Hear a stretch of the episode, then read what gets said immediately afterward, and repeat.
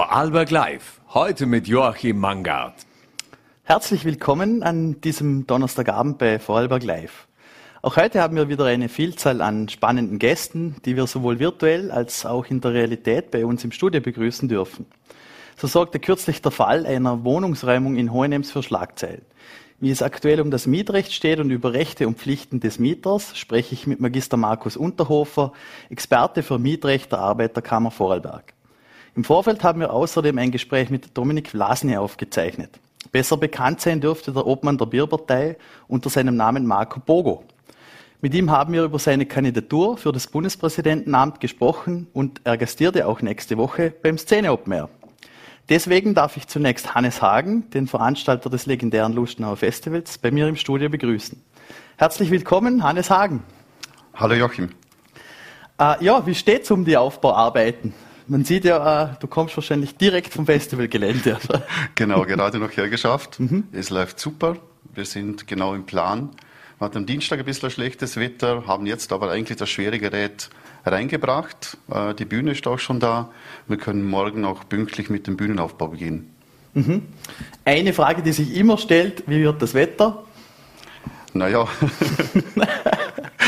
ist ein bisschen, ein bisschen schwierig auf sieben mhm. Tage. Mhm. Äh, der Beginn der nächsten Woche wird auf jeden, Wunder, auf jeden, Fall wunderbar. Das heißt, wir können ein perfektes Gelände vorbereiten. Mhm. Es kann perfekt an die Besucher übergeben werden.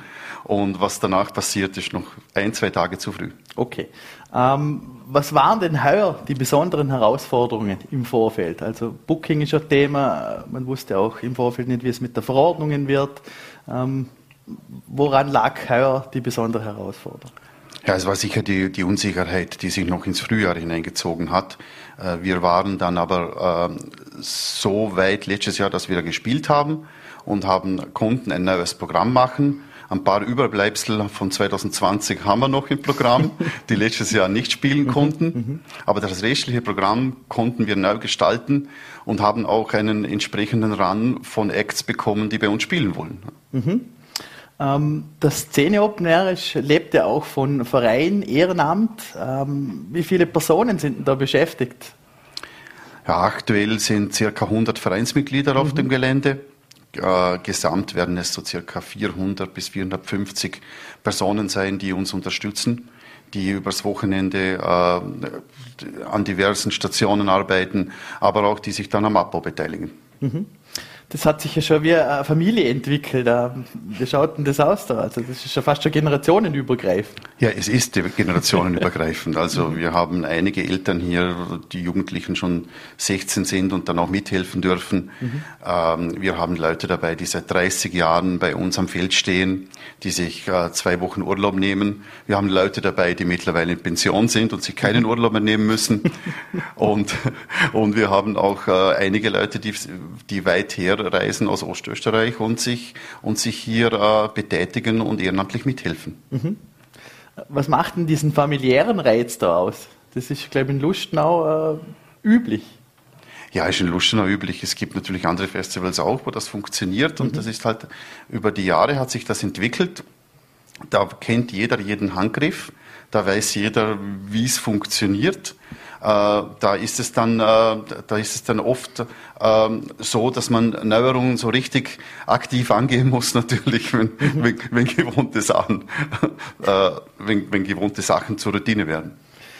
Stichwort Routine. Ähm, Sie sind ja ein Veranstalter, wo sowohl die kleinen Bühnen bespielt, als auch die ganz, ganz großen Bühnen. Ähm, was, was hat man lieber? Auch äh, es ist eigentlich komplett egal. Im Endeffekt geht es um, um, zufriedene Besucher und, und um zufriedene Künstler. Äh, ich, ich, ich würde nicht unterscheiden, ob mir etwas mehr Freude macht, für 30, für 30 Besucher zu organisieren mhm. oder für 50.000. Mhm. Äh, Programm. Was sind denn Ihre persönlichen Programm-Highlights heuer? Ja, äh, klar, Scooter ist ein Highlight. da waren wir jetzt eigentlich zehn Jahre dran im mhm. Hintergrund mhm. und haben immer wieder angeklopft und versucht, ob es nicht mal klappt. Ähm, komischerweise haben sich das bei uns immer die unter 20-Jährigen gewünscht mhm. über die Jahre. Jetzt merken wir, dass die über 50-Jährigen kommen. also das, das geht wirklich über Generationen und so gesehen freut uns das schon sehr, dass das endlich geklappt hat. Mhm. was sind denn sonst die, die Main Acts, also wo man sich vielleicht auch schwer getan hat beim Booking? Ähm, ja, schwer getan haben wir uns sicher bei Materia und Casper. Mhm. Mhm. Die waren zwar schon vor vielen Jahren schon auf dem Szene Open Air, mittlerweile aber eine Größenordnung, wo sie wirklich schwierig zu bekommen sind und mhm. auch einige größere Festivals spielen. Teilweise auch äh, Festivals headlinen, die schon in die 40.000er äh, Richtung gehen. Und äh, im internationalen Bereich war es halt so, schon bei Sons of the East zum Beispiel, mhm. die, die aus Australien kommen, da war das lange nicht klar, ob das überhaupt funktioniert, mhm. dass sie hier spielen können. Ähm, Stichwort Nachhaltig, Nachhaltigkeit, also gerade wenn man von Australien herfliegt, ich glaube, das Szene Open Air ist ja auch bekannt dafür, dass es äh, ein Green Festival quasi sein möchte, sein ist. Stichwort Nachhaltigkeit. Ähm, was hebt das, das Szene Open Air hier von anderen Festivals ab? Naja, Festivals und Nachhaltigkeit ist immer eine, eine schwierige mhm. Gratwanderung. Wir leben von der Natur und wir wollen die Natur nicht zerstören. Ähm, es gibt bei uns intern keinen Produktionsablauf und keinen Produktionsschritt, wo das Thema Nachhaltigkeit nicht durchleuchtet wird. Seit vielen Jahren. Mhm. Ich kann mich erinnern an das erste Plakat, das es gibt vom Szene Open Air und da war ein Fahrrad abgebildet, dass man mit dem Fahrrad anreisen soll, 1990, mhm. als das eigentlich noch gar kein großes Thema war. Damals hat es schon Fahrerparkplätze gegeben. Ähm, jetzt versuchen wir das halt jedes Jahr weiterzuentwickeln mhm. und wir versuchen zu schauen, wo wir in Details noch ein bisschen besser werden können, wo wir einen Festnetzanschluss bekommen beim mhm. Strom und wie wir die Recyclingquote erhöhen, mhm. wie wir die öffentlichen Verkehrsmittel noch bequemer machen können, Stichwort Sonderzug, den wir jetzt mhm. heuer haben. Äh, es ist uns aber auch bewusst, dass es äh, umweltästhetisch natürlich am, am, am Sonntagmittag auf dem Campingplatz nicht schön ausschaut. Das mhm. ist klar. Und da ist dann unsere Crew gefordert, das möglichst schnell wieder in die Tonne zu bekommen. Mhm. Ähm, neben den Vorbereitungen für Szene Open Air ist ja auch im Konrad Somm der Kultursommer in vollem Gange. Ähm, wir laufen da ein erstes Zwischenfazit. Ja, ein erstes Zwischenfazit ist äh, genial gelaufen. Mhm. Am Wochenende das Konzert von Malte. Mhm. Jetzt kommen dann Faber, Josh und äh, das Backwood Festival dran mhm. und auch Anti-Flag zum mhm. Beispiel. Ja, es ist äh, eine entspannte Atmosphäre, jetzt nach den Pandemiejahren mhm. äh, wieder was zu machen und zu veranstalten und zu sehen, wie, wie happy die Besucher kommen, kommen und gehen. Mhm. Und die Open-Air-Möglichkeit im Konrad Sommer, die hat sich ja auch etabliert inzwischen. Die hat sich etabliert, mhm. ja. Die hat sich richtig schön etabliert. Wir haben hier vier Open Airs gesamt mhm. und würden das in den nächsten Jahren auch gerne so fortführen. Mhm. Zurück zum Szene Open Air. Gibt es überhaupt noch Tickets? Wie steht es um den Ticketverkauf? Ah, der Ticketverkauf. Irgendwie ist die ganze äh, Dynamik äh, in den letzten zwei Jahren hat sich über den Haufen geworfen. Wir wissen selber nicht mehr, ähm, wie viele Tickets, wir wissen schon, wie viele Tickets gehen. Nur die Kurve, die schaut einfach ganz anders aus als in anderen Jahren. Das ist irgendwie, äh, äh, da gibt's nichts Gewohntes mehr. Mhm. Wir sind sehr gut verkauft und der Samstag geht schon Richtung Soldout und da werden wir schauen, wie lange es übers Wochenende und die nächste Woche hinein noch reicht. Mhm. Also ist aber auch mal schon das erste äh, Risiko von den Schultern der Veranstalter genommen. Ähm, wie geht man generell in so eine Finanzierung, in eine Vorfinanzierung vom Festival dieser Größenordnung? Man kann das eigentlich nur mit Erfahrung machen. Mhm und mit, und mit dem Wissen, dass man das Vertrauen in die Besucher hat und dass man sich das Vertrauen aufgebaut hat. Ich möchte es nicht mehr zum ersten Mal machen, muss mhm. ich ganz ehrlich sagen. Das ist, äh, das ist dann schon in den Mitte der Nullerjahre war es schon äh, viel schwieriger als, mhm. als, als jetzt. Da haben wir uns schon auf einem Niveau etabliert, das ein bisschen komfortabler ist. Mhm. Äh, der Erfolg gibt Ihnen da euer Recht. Das Vertrauen geben wir auch gerne zurück, denke ich. Auch die ganzen Besucher und Besucherinnen beim Szene Open Air dann. Vielleicht abschließend noch, äh, wir hatten heute schon im Vorfeld das Vergnügen, äh, mit dem Marco Bogo zu sprechen, der mit seiner Band Turbobier ja auch gastieren wird. Vielleicht auch noch ein paar Worte zu ihm dann. Ja, äh, bin mit dem Niki schon längere Zeit befreundet und äh, das war äh, ein lang äh, gehegter Wunsch, dass er am Szene Open Air mal wirklich äh, Second Headliner spielt und dass er bei uns quasi den Dämmerungslot hat und dass wir, dass wir ihm die große Bühne geben können. Und die Band hat mittlerweile einen Stellenwert, der, der das absolut rechtfertigt und wo wir wo wir, äh, wo wir uns extrem darauf freuen, ist auch einer der absoluten Favoriten von unserem eigenen Team. Mhm. Ähm, ja, und das Blöde ist nur, dass am Freitag kommt und wir dann am Samstag noch weiterarbeiten müssen. Aber wir werden damit umgehen. Ich glaube, da ist, kommt die Erfahrung wieder äh, zugute. Das kennt man den ja auch schon. Äh, den möchten wir stellvertretend auf unserem Team viel Erfolg wünschen, gutes Wetter und wir sehen uns auf dem Szene. Also die letzten Karten sind noch zu ergattern. Vielen Dank. Danke, Frau Meo. Ähm, als nächsten Gast im Studio äh, darf ich den Magister Markus Unterhofer bei mir begrüßen, Mietrechtsexperte bei der Arbeiterkammer Vorarlberg. Äh, und gerade in der letzten Woche ähm, kam ein Fall in die Schlagzeilen, wo es auch um Räumungen ging. Ähm, darüber und auch über den Miet, das Mietrecht und die Mietpreise sprechen wir jetzt mit dem Herrn Magister Unterhofer. Herzlich willkommen bei Vorarlberg Live. Sie dürfen nur einen Schritt noch näher treten. Vielen Dank, guten Abend. Ja, vielleicht äh, als erstes Mieten und Mietsituation in Vorarlberg. Ähm, wie beurteilen Sie die aktuelle Situation, auch anhand von Teuerung und Angebot an leistbarem Wohnen? In Vorarlberg haben wir sehr häufig die Situation, dass auf private Mietverhältnisse Verhältnisse das sogenannte Mietrechtsgesetz nicht voll anwendbar ist. Das bedeutet, dass auch die Preisgrenzen des Mietrechtsgesetzes auf sehr viele private Mietverhältnisse nicht anwendbar sind. Gleichzeitig haben wir in Vorarlberg einen nur sehr niedrigen Bestand an sozialen Wohnungen, mhm. an sozialen Mietwohnungen. Daher haben wir sehr viele Mieter, die in Vorarlberg nicht preisgeschützt sind. Und dazu kommt noch die aktuelle Teuerung. Mhm. Sehr viele Mietverträge sehen sogenannte Wertsicherungsklauseln vor.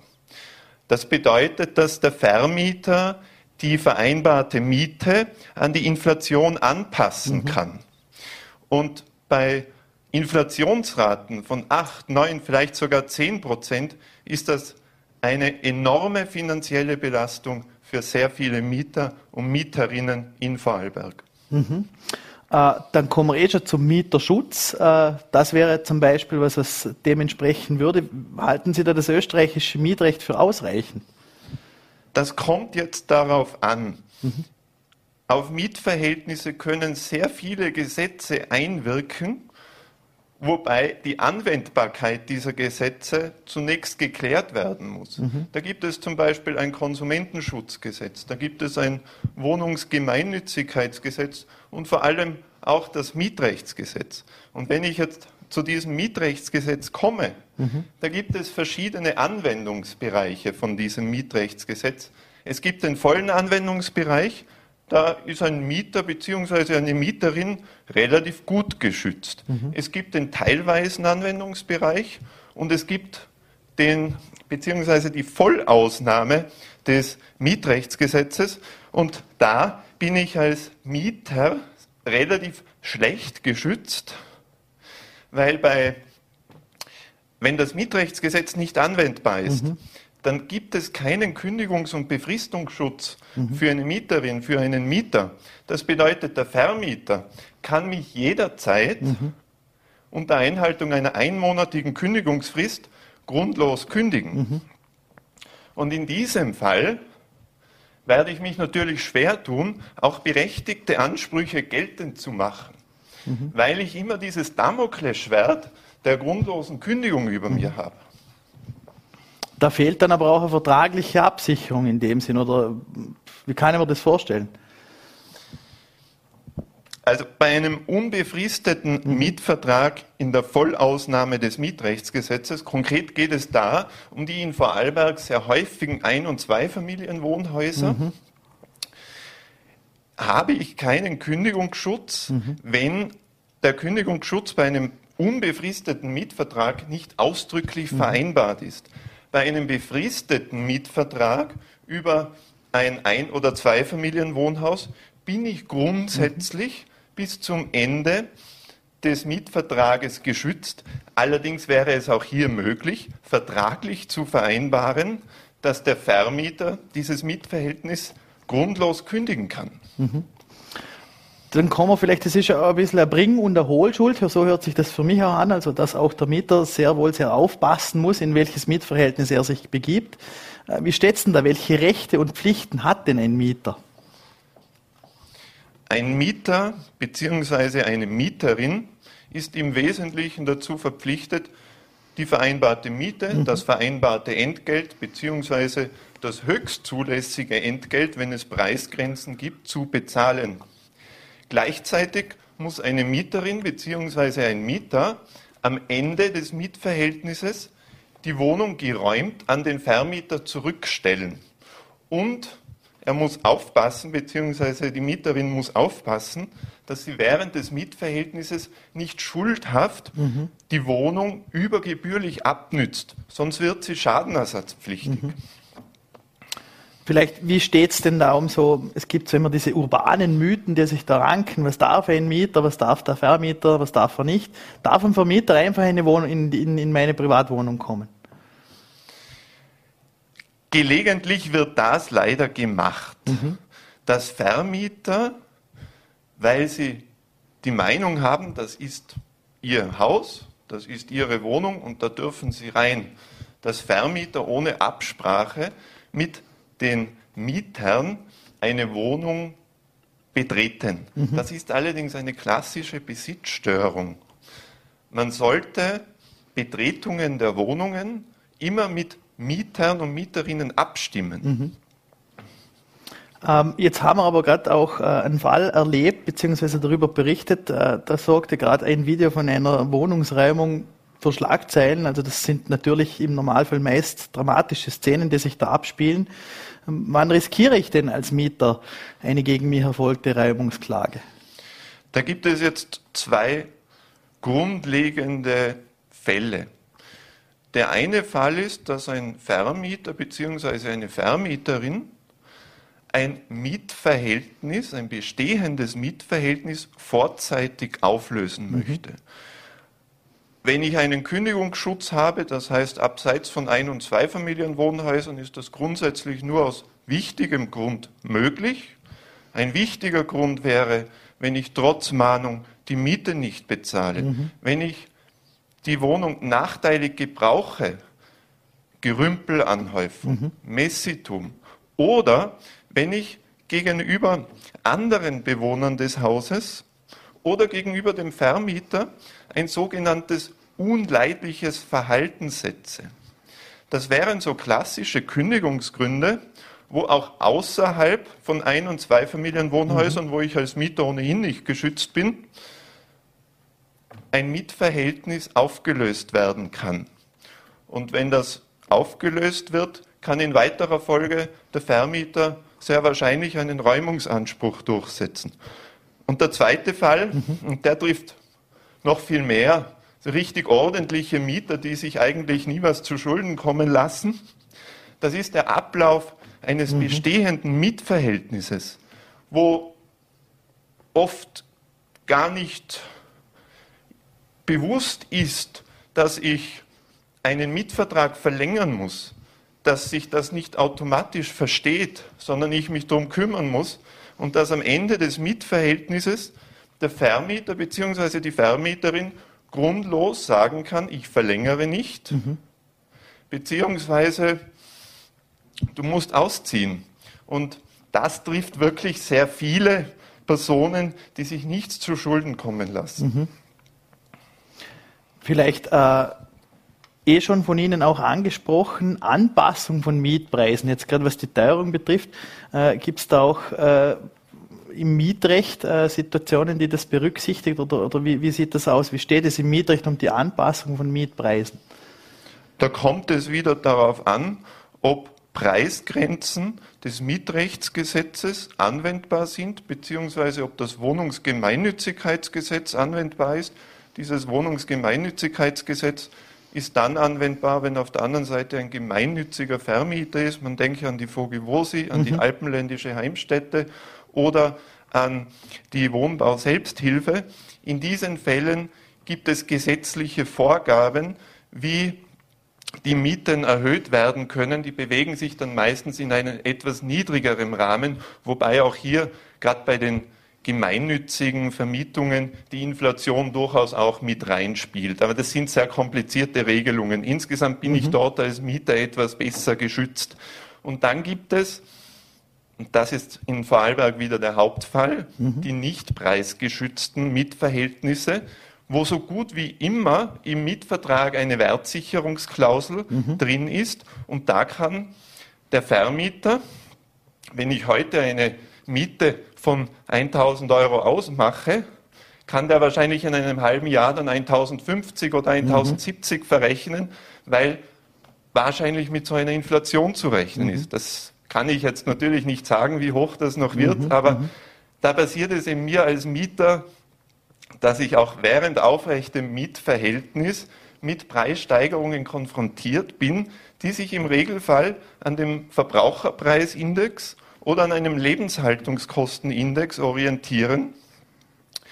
Voraussetzung ist allerdings, dass ich diese Wertsicherung in den Mietvertrag mhm. mit aufnehme und vereinbare als Vermieter. Mhm.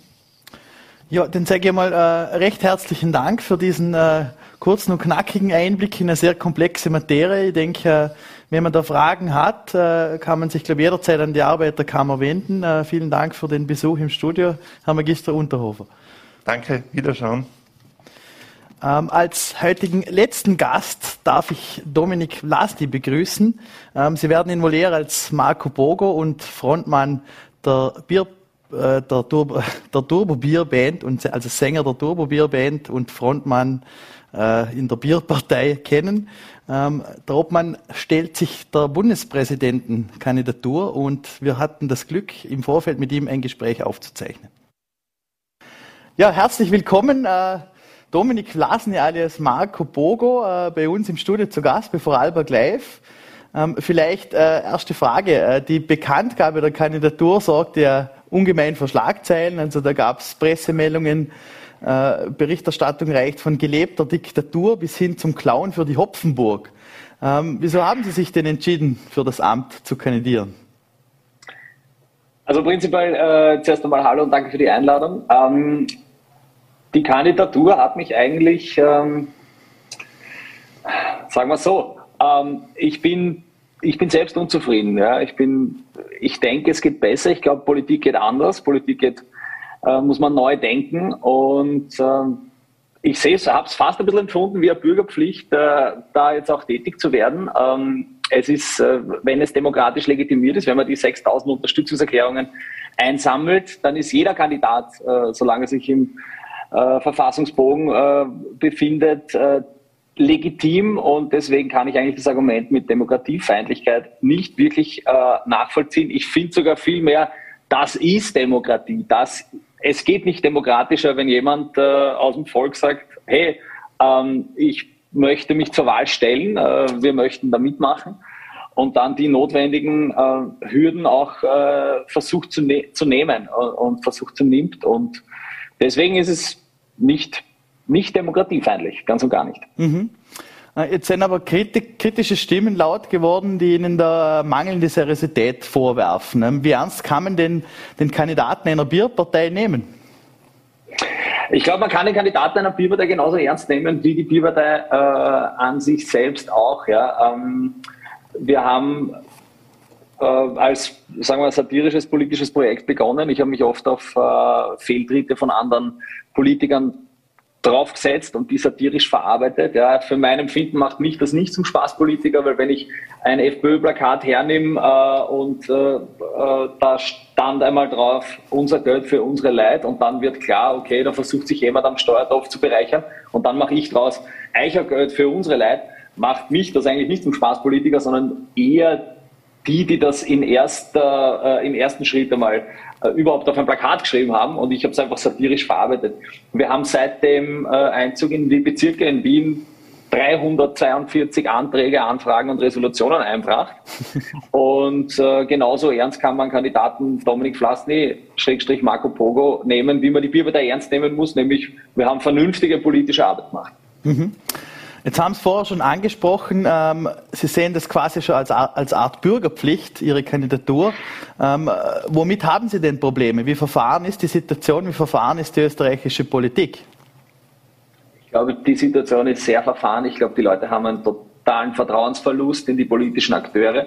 Wir sind in Zeiten von massiven Krisen und äh, massive Krisen fordern auch, dass die politischen Entscheidungsträger Entscheidungen treffen für die Bevölkerung, was für die Bevölkerung in dem Moment am besten ist, weil keiner ist äh, in, in gewissen Fachbereichen wirklich derart ein Experte, um damit äh, wirklich was Vernünftiges zur Diskussion beitragen zu können. Ja. Was ich damit sagen will, ist, äh, es gilt, Entscheidungen zu treffen. Äh, dafür haben wir Politiker gewählt, die diese Entscheidung für die Bevölkerung treffen. Sonst könnte man über jede Entscheidung im Volk eine Volksabstimmung machen. Ich glaube nicht, dass das zielführend ist.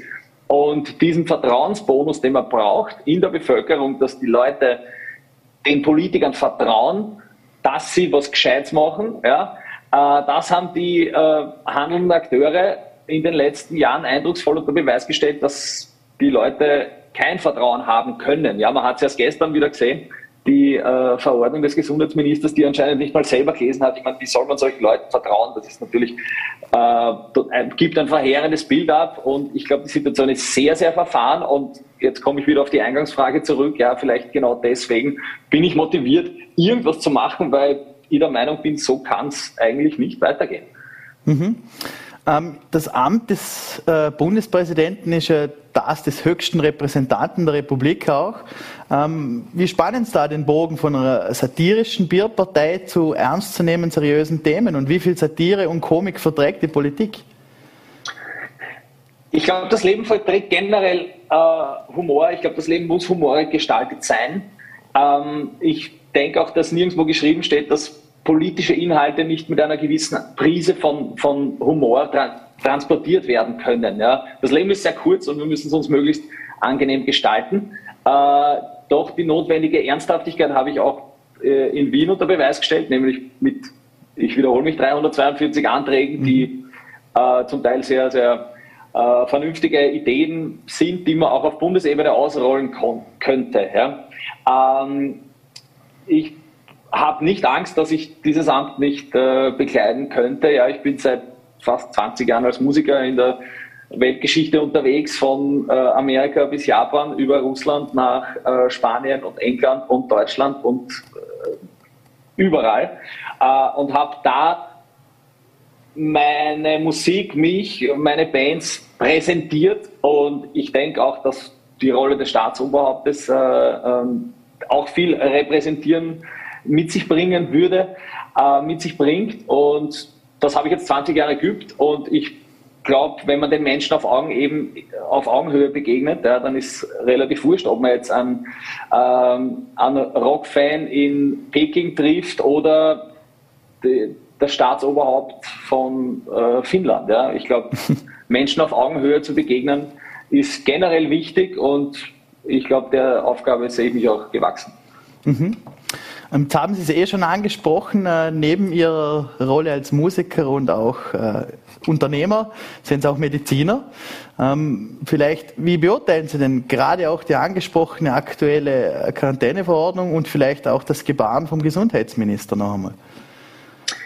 Ähm, ich glaube, wir haben in der österreichischen Politik einen ganz großen Denkfehler, nämlich dass die äh, Politiker eher Meinungsumfragen hinterherhecheln, äh, die Stimmung der Bevölkerung ähm, aufzugreifen versuchen und das dann in politische äh, Aktionen zu gießen. Das ist einmal prinzipiell äh, die falsche Herangehensweise, weil die, wir wählen ja die Politiker, dass sie Entscheidungen treffen, die für die Bevölkerung gut sind. Die müssen nicht immer 100% populär sein. Ja? wenn natürlich der Vertrauensverlust in, in die eigene Partei derart verheerend ist, ja, dass man dann mit populistischen Maßnahmen irgendwie versucht, das eigene Image aufzupolieren, ähm, dann kann ich das äh, kann ich das vielleicht irgendwie nachvollziehen, dass, dass die Leute machen, aber gut ist es nicht. Ähm, ich glaube, die äh, man sollte nicht den Meinungsumfragen hinterherhecheln, sondern man sollte auf Experten hören und die Expertenmeinung ist jetzt in der, in der aktuellen äh, Situation, auch in der aktuellen Corona-Situation, eine total eindeutige. Äh, alle Experten sagen, wir müssen weiterhin auf Sicht fahren und schauen, was da jetzt passiert. Ja. Äh, wir wissen nicht, wie sich der September, der Oktober gestaltet und äh, auch bei anderen, die Dorothee von Lahr war gestern in der ZIP 2 und hat gesagt, dass auch bei anderen Infektionskrankheiten eine Absonderung von Nöten ist. Ja? Das ist vielleicht nicht 100% populär, ja, weil niemand will zu Hause sitzen. Auch ich will nicht zu Hause sitzen. Ich will auch keinen Lockdown und ich bin auch ein, ich bin ein Corona-Gegner. Ja, so wie, so wie alle Menschen in dem Land, glaube ich, Corona-Gegner sind. Die Frage ist, was bringt es uns voreilig aufgrund von populistischen äh, Hintergedanken jetzt was äh, über, über Bord zu werfen, was doch sinnvoll ist. Ja? Und wenn die Experten, also ich hätte auf die Experten gehört und wenn alle Experten einhellig sagen, das ist keine gute Idee, dann hätte ich mich als Gesundheitsminister nicht ähm, darüber gestellt. Das ist einmal die, die medizinische Betrachtungsweise des Ganzen. Dann gibt es natürlich auch eine inhaltliche Betrachtungsweise. Diese Verordnung ist in Wahrheit eine, eine Frechheit. Ja? Es ist wirklich ein Skandal, sowas überhaupt rauszugeben, mhm. dann sie selbst nicht mal zu kennen äh, im Detail äh, und sich patzig auch noch in die, in die wichtigste Nachrichtensendung des Landes zu setzen und da dann zu sagen, na ja, sie sind ja weltfremd. Es ist, es ist schwierig. Es ist schwierig für, für, für einen äh, denkenden Menschen in dem Land, das Ganze ohne irgendwie, äh, wie soll ich sagen, ähm, aus den Laschen zu kippen, irgendwie äh, sich mit anzusehen. Mhm. Jetzt haben Sie aber auch angesprochen, dass Politik durchaus unpopuläre Entscheidungen treffen sollte. Ähm, wie geht man damit um? Wie viel Einflussnahme darf die Politik gerade auf so, so sensible Themen wie die Gesundheit oder auch die Freiheitsrechte der einzelnen Bürger haben? Ähm, ich glaube, es geht um Solidarität. Ja. Ähm, es geht darum, dass man sieht, dass die Krankenhäuser wieder voll belegt sind oder sich jetzt wieder füllen. Ja. In Wien werden schon wieder Operationen abgesagt. Ähm, meine Freiheit endet genau dort, wo dann jemand nicht operiert werden kann, weil irgendjemand andere Betten belegt oder äh, Kapazitäten anderweitig verschoben wurden. Ja. Äh, dieser Solidaritätsgedanke geht mir verloren. Ja. Alle pochen immer nur aufs Ich, Ich, Ich. Ja. In Wahrheit geht es darum, was passiert, wenn jemand jetzt mit einer äh, ernsthaften Erkrankung eine dringende Operation benötigt und wer entscheidet dann, wem eine Behandlung zuteil wird. Ja. Über, überantwortet man äh, diese Entscheidung einem Mediziner, der dann am Krankenbett steht und sagt, ja, den operieren wir und den operieren wir nimmer. Ich glaube nicht, dass man das irgendjemandem äh, zumuten kann, solche Entscheidungen zu treffen und deswegen ist es notwendig, manchmal, so, so, so, deppert das ist, ja, und so, so ungut es ist, ja, wenn die Experten sagen, hey, wir müssen das jetzt in diese Richtung gestalten, dass wir nicht in so eine Situation geraten, ja, dann ist das vielleicht unpopulär. Ähm, aber was bringt's, wenn, wenn wir als Gesellschaft äh, diesen Zusammenhalt verlieren, dass man auf die anderen schaut? Und ich glaube, dieses auf die anderen zu schauen, das steht bei ganz, ganz vielen Leuten nach wie vor ganz oben. Und wenn es heißt, okay, du hast eine Infektionskrankheit, sonder dich ab, äh, um, um das Gesundheitssystem zu schützen. Ich glaube, das ist das Einzige, worum es geht. Ähm, da verstehe ich die ganze Debatte nicht, weil diesen Funken Solidarität könnte jeder noch in sich finden, zu sagen, okay, äh, schauen wir ein bisschen besser auf uns. Mhm. Schauen wir besser auf uns, ähm, schauen wir auch äh, auf die Rolle des Bundespräsidenten wieder zurück. Äh, der Norbert Hofer hatte damals im Wahlkampf äh, gesagt, Sie werden sich wundern, was alles möglich ist. Ähm, was wird denn möglich, wenn der Dominik Glasny Bundespräsident wird? Ich glaube, Norbert Hofer hat das äh, ein bisschen anders gemeint äh, oder er hat es eigentlich genauso gemeint, wie er es gesagt hat. Sie werden sich noch wundern. Ähm, äh, ich glaube, dass das Amt des Bundespräsidenten sehr viel hergibt. Ja. Äh, ich glaube, es gibt insofern sehr viel her, dass man als Bundespräsident eine moralische Richtschnur sein muss für, diese, für, für die Menschen in dem Land. Ja. Ähm, ihnen zu zeigen, was geht sich aus und was geht sich nicht aus. Und äh, ich will jetzt nicht den, äh, den Amtsinhaber kritisieren, ja, da, da, da müssen Sie einen anderen suchen. Ähm, aber ich glaube, in, in, in, in manchen Fällen in den letzten Jahren, und das haben auch viele Leute mitgekriegt, äh, hätten klare Worte äh, äh, Notwendigkeit gehabt. Und äh, ich glaube schon, dass das das Amt hergibt, deutlich und klar und äh, offen und aufrichtig zu kommunizieren und auch Dinge zu benennen, wenn sie ganz offensichtlich aus dem Ruder laufen. Ähm, ich erinnere zum Beispiel äh, an die unrechtmäßige Abschiebung der, der Kinder in dieser kalten Jännernacht. klare Worte fand ich keine. Inzwischen ist es auch äh, äh, von mehreren Institutionen in Österreich als unrechtens ähm, äh, definiert worden, was in dieser Nacht vor sich ging. Aber dazu brauche ich äh, nicht den Verwaltungsgerichtshof oder ähm, anderweitige äh, Leute, die sagen, dass das Unrecht war. Ja, ich war selbst dort, ich habe das gesehen, das war Unrecht, eindeutig. Und äh, wenn sowas passiert, glaube ich, ist wichtig, dass jemand, und das äh, kann dann letztinstantlich, glaube ich, nur der Bundespräsident sein, auch deutlich zu sagen, herrscht so nicht, ja, so, so, so im wahrsten Sinne des Wortes, wie er es sagte, so, so sind nicht. Ja? Und, mhm. und sowas will ich nicht, dass passiert in Österreich. Diese klaren Worte, die, die fehlen manchmal und äh, wenn wir uns wundern, was noch möglich sein wird, glaube ich, äh, wir werden uns alle freuen, wenn klarere Worte auch manchmal gefunden werden. Mhm. Ähm, damit haben Sie eigentlich eh schon eine Einschätzung abgegeben äh, vom aktuellen Amtsinhaber. Das wäre meine nächste Frage gewesen. Äh, vielleicht die Altersfrage wird ja auch oft gestellt. Wie alt sollte man denn sein als Bundespräsident? Äh, ich glaube, die Altersfrage, das ist ein, ein Thema, das die, ähm, die rechtspopulistischen Kandidaten äh, in dieser Wahl schon zur Genüge bedienen, ja, und, und in, rein aufgrund des des Alters angreifen, das finde ich unterirdisch. Ja. Äh, ich bin der Meinung, dass man als junger Mensch eine gewisse Reife an den Tag legen kann. Ähm, und es gibt auch äh, ältere Menschen, die noch immer nicht eine gewisse Reife an den Tag legen. Äh, das Alter ist, ist komplett zweitrangig, finde ich. Ja. Ähm, Alter qualifiziert nicht und Alter disqualifiziert nicht, weder nach unten noch nach oben. Und äh, ich habe großen Respekt vor dem Amtsinhaber ähm, und es gab sicher auch viele Situationen in den letzten Jahren, wo ich nicht unbedingt tauschen hätte wollen. Ja, ähm, wenn eine Krise nacheinander, nach der anderen hereinbricht, äh, ist es sicher nicht immer lustig, aber ähm, das, ist, das ist nun mal der Job. Und was auch oft gesagt wird, das gibt das Amt nicht her. Ich glaube, eine offene, äh, deutliche äh, Kommunikation gibt das Amt sehr wohl her. Mhm.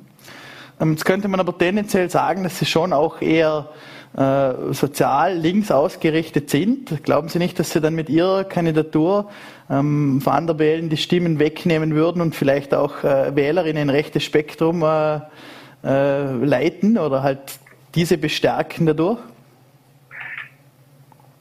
Das Stimmen wegnehmen, diese alte Mehr, das ist äh, eine Geschichte, die ähm, glaube ich, von den etablierten Parteien erfunden wurde, um Angst zu machen, dass ihre, äh, ihr Volumen an Stimmen nicht halten können. Ich glaube vielmehr, dass Stimmen niemandem gehören und die gehören keiner Partei, die gehören keiner Person. Stimmen gehören den Leuten, die zur Wahl gehen und dort ihr Kreuzer machen. Die stehen niemandem zu. Wenn man sie bekommt, dann muss man sich bemühen, dass man sie behält. Ja? Ähm, nirgendwo steht in Stein gemeißelt, äh, diese Stimme gehört äh, dem und dem Kandidaten XY, sondern den Menschen. Und wenn die zur Wahl gehen und sich entscheiden, hey, ich war nicht zufrieden mit den letzten, mit den letzten Jahren, was ich da gesehen habe, dann ist es völlig legitim, dass sie ihr Kreuzer woanders machen, wo auch immer sie es macht. Ja. Äh, wenn man in dieser Denke verfallen würde, dann würde sich nie was ändern und dann würden nie neue politische äh, Akteure aufs, aufs, ähm, äh, an die Bildfläche treten können. Ähm, aber wie gesagt, ich empfinde das eher als, als Angstmache vor den, von den Etablierten, äh, dass ihnen das ein oder andere Prozentpunkt äh, äh, verloren gehen könnte. Und wir wissen alle, Politiker äh, reagieren allergisch auf Machtverlust. Das sieht man auch jetzt gerade auf eindrucksvolle Art und Weise. Ähm, und deswegen erzählt man sich die Geschichte mit, der nimmt der denen die Stimmen weg. Mhm. Ähm, dass jetzt aber nicht unbedingt große Sympathien für Rechtspopulisten hegen, ist auch kein Geheimnis. Ähm, Gerade der aktuelle Amtsinhaber hat, hat einen wahren Angelobungsmarathon hinter sich. Ähm, wie sieht es bei Ihnen aus? Ähm, würden Sie zum Beispiel einmal Herbert Kickl als Bundeskanzler Ihren Segen geben? Dass Sie jetzt Herbert Kickl als potenziellen Bundeskanzler ins Spiel bringen, ich glaube, wenn er das jetzt gehört hätte, wäre er aus Freude vom Pferd gefallen. ähm, ich hoffe für dieses Land, dass es äh, nicht so weit kommen muss, dass jemand wie Herbert Kickl tatsächlich äh, als Kanzler angelobt werden muss. Ähm, es, es, sind prinzipiell Wahlen zu respektieren, ja, dass äh, die Menschen in dem Land sind mündig und äh, wenn sie sich für eine gewisse äh, politische Partei oder politische Akteure entscheiden, ja, dann ist das natürlich bis zu einem gewissen Grad zu respektieren. Was man aber auf jeden Fall sagen kann oder machen kann, ist, gewisse Leute äh, nicht zu akzeptieren. Ja? Und das ist auch ähm, in jüngster Vergangenheit eindrucksvoll unter Beweis gestellt worden. Oder so jung ist die Vergangenheit gar nicht mehr. Äh, Thomas Geistil hat auch gesagt, hey, äh, einen, ich glaube es war Hima Kawas, den akzeptiere ich nicht. Sucht wen anderen. Das steht natürlich erst am Ende, also eine Angelobung äh, zu verweigern, ist dann die Ultima Ratio. Ich glaube, man kann sich auch vorher einmengen und sagen, okay, äh, äh Person XY äh, will ich nicht an den Schalthebeln der Macht in dem Land sehen. Das ist das gute Recht des Bundespräsidenten. Und ähm, wie gesagt, wir haben es ja in jüngster Vergangenheit oder in jüngerer Vergangenheit äh, schon erlebt, dass das geht. Mhm. Ähm, jetzt geht es ans Stimmen sammeln. Äh, Sie sind äh, versuchen, die Unterschriften zu bekommen. Wenn es denn in einen Wahlkampf geht, wie sieht da das Wahlkampfbudget aus? Worauf wird da der Kurs festgelegt? Und welche Rolle spielt Social Media? Das ist ja immer ein großes Thema bei der Bierpartei. Also prinzipiell das, der erste äh, Etappensieg der Bierpartei wird sein, wenn sie es schafft, die 6000 Unterstützungserklärungen einzusammeln. Das ist einmal äh, das Fundament, das ist der, das Fundament, auf dem man das Haus bauen kann. Ja? Ähm, ein Wahlkampf per se, äh, ich finde das Wort schon mal schlimm. Ja? Äh, es ist, wenn dann eine Wahlkampagne, weil Kampf äh, kämpfen soll die anderen. Ja? Ähm, ich werde das so machen wie weiterhin, nämlich mit äh, auf, auf Sparflamme zu kochen. Das hat auch den ganz einfachen Grund, dass ich die Kohle nicht habe. Ja? Und man kann nichts ausgeben, was man nicht hat. Und selbst wenn ich es hätte, würde ich es nicht äh, dafür ausgeben wollen und das Land mit Plakaten zuzukleistern. Ja? Äh, ich glaube, mit äh, guten Ideen und ein bisschen an Hirn kann man auch die Menschen erreichen und ihnen zeigen, wofür man steht, äh, was einem wichtig ist ein gewisses Programm oder Programmpunkte unter die Leute zu bringen. Das kann die Bierpartei und das werden wir auch weiterhin so machen. Und die restliche Kohle gehen wir wahrscheinlich beim Wirten aus. Das ist gescheiter. okay. Ähm, wenn Sie jetzt wirklich in dieses äh, Amt des Bundespräsidenten gewählt würden, würde das aber auch bedeuten, dass man keine weiteren beruflichen Verpflichtungen nachgehen darf. Also was würde denn das für äh, Marco Bogo bedeuten, auch für äh, die Bangkok Band Turbo Bier und auch für ihr Bier Imperium? Also ich bin so jung. Ja. Ähm, wenn ich jetzt mal zwölf Jahre äh, was anderes mache, dann kann ich dann Mitte 40 noch immer gut in, ähm, in die Musikwelt einsteigen. Äh, wie gesagt, Alter ist für mich keine, äh, kein Gradmesser. Ähm, aber natürlich, ja, wenn, wenn das passiert, dann gibt es äh, bis auf weiteres wahrscheinlich keine äh, ausgedehnten Turbobier-Tourneen, mhm. bis halt die zweite Amtszeit vorbei ist. Apropos Turbobier, den, der Tournee, ähm, Sie gastieren ja mit Turbobier beim Szene Open Air in Lustenau. Äh, vielleicht eine Frage. Jetzt geht jetzt geht's um Musik. Ja, genau. Wie schwierig fällt es Ihnen, äh, die, die Person Marco Bogo und die äh, Person Dominik Vlasen als Bundespräsident äh, zu trennen? Äh, der Dominik Vlasny macht äh, Politik oder ist politisch aktiv und der Marco Pogo steht auf einer Bühne und äh, besingt seine Fans. das gelingt inzwischen sehr gut, das zu trennen. Ja, das ist mir auch wichtig, das zu trennen, weil ich finde, dass ähm, ein Konzert ist keine Wahlkampfveranstaltung, umgekehrt ist eine politische Bühne kein äh, geeignetes Mittel, um äh, das mit Musik zu vermengen. Ähm, und äh, diese Trennung, die gelingt mir jetzt eigentlich schon sehr gut. Natürlich ist zu Beginn ist es äh, äh, in dem äh, in dem Starten eines Projekts, ja, jeder, der gewisse Projekte macht, macht weiß, dass dass es mal eine Konsolidierungsphase benötigt, ja, dass man mal schaut, okay, in welche Richtung geht das überhaupt und was mache ich so und was mache ich so und was mache ich so.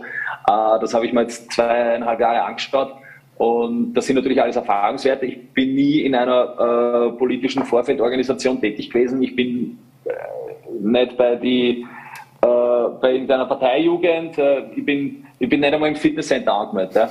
Also bin da komplett unabhängig und muss auch das gewisse ähm, äh, politische Umfeld auch erstmal erlernen. Ich sehe das aber wirklich als Chance, weil äh, ich dadurch komplett unverdorben bin. Ja? Und äh, dieser, dieser ganze Polit, komplex und äh, diese ähm, alteingefahrenen Strukturen deswegen auch gekonnt ignorieren kann. Ja? Und ich glaube, das ist, ähm, wenn man sich die, die äh, eingefahrene äh, politische Situation in dem Land so anschaut, ist das, glaube ich, ein großer Vorteil. Mhm. Äh, wie viel Freibier ist denn für die Wahlkampagne in dem Fall äh, eingeplant? Also ich werde schauen, dass ich täglich auf meine 5, 6 komme. und natürlich wird es auch einmal ein, ein Festel geben, wo man gemeinsam feiert, dass man zum Beispiel die 6000 Unterstützungserklärungen eingesammelt hat. Ja. Äh, Freibier soll aber keine große Rolle spielen, weil ich glaube, die, die Motivation der Menschen, äh, jetzt der Bierpartei zu folgen, ist äh, überhaupt nicht im Bier, äh, liegt gar nicht im Bier. Ja. Ähm, es, die Leute sind, zumindest ist das, was ich in, in, in den Gesprächen mit den Menschen mitkriege, die sind auch unzufrieden und die wollen auch irgendwie, dass sich was verändert und die sind auch der Meinung, so kann es nicht weitergehen und wir müssen Politik neu denken. Äh, wenn man jetzt der Bierpartei unterstellen würde, äh, es geht ums, ums Freibier, dann A, das tut es nicht. Ja, wir haben eben genug vernünftige andere Sachen gemacht. Und ich glaube eben, die Motivation der, der Leute ist eine ganz andere, was mich auch total freut, ja, weil es ein viel höherer Beweggrund ist. Ähm, aber das eine oder andere Fessel werden wir schon schmeißen, weil das heißt ja nicht umsonst die Bierpartei, das wäre Verrat am Wähler. Mhm. Ähm, vielleicht abschließend, wie steht es um die Unterstützungserklärungen und im Falle der 6000, ähm, wie hoch schätzen Sie die Wahl ein? Äh, am 9.8. beginnt dieser Sammelzeitraum, mhm. der steckt sich bis zum 2. September. Und äh, ab dann kann man auf dem Hauptwohnsitz Gemeindeamt seine Unterstützungserklärung ableisten und die muss dann mit der Post wieder zurück zur Bierpartei nach Wien-Simmering. Es ist ein ziemliches Unterfangen, ähm, es ist ziemlich aufwendig, ähm, aber wir haben schon bei der Wienwahl gezeigt, dass wir das schaffen können, wenn wir wollen. Äh, wo ein Wille, da Promille, das ist ja der alte äh, Grundsatz der Bierpartei. Äh, aber ab 9.8. geht äh, die heiße Phase los. Wir werden das äh, mit allen uns zur Verfügung stehenden Mitteln und, und ähm, Motivation äh, versuchen zu schaffen. Und das Wahlziel Das werden wir dann schauen, wie, wenn wir die 6000 beieinander haben. Äh, ich will da auch nicht mit Zahlen um mich werfen, weil das ist auch total unseriös und das ist auch total ähm, eine alte Denke. Ja. Es ist, ich glaube, in der Politik ist alles so alt gedacht. Ja. Jeder muss äh, äh Zahlen nennen, dann muss man äh, Koalitionspartner nennen, dann, dann ich versuche ich versuche es einfach anders zu denken und ich, äh, ich glaube, so geht es vielen, die einfach die Nase voll haben von dem, wie es bis jetzt rennt. Mhm. Dann äh, möchte ich mich mal recht herzlich beim Dominik Vlasny äh, bedanken. Freue mich dann auf den Marco Bogo beim Szene Open in Lustenau und äh, wünsche viel Erfolg weiterhin auch beim Sammeln der Unterstützungserklärungen und einen schönen Tag noch und Grüße nach Wien. Dankeschön, Grüße ins Ländle. Damit sind wir wieder am Ende unserer Sendung angelangt. Ähm, ich hoffe, es hat Ihnen gefallen. Äh, wir melden uns dann morgen wieder um 17 Uhr, wenn es heißt Vorarlberg live auf Volle.t und Ländle TV.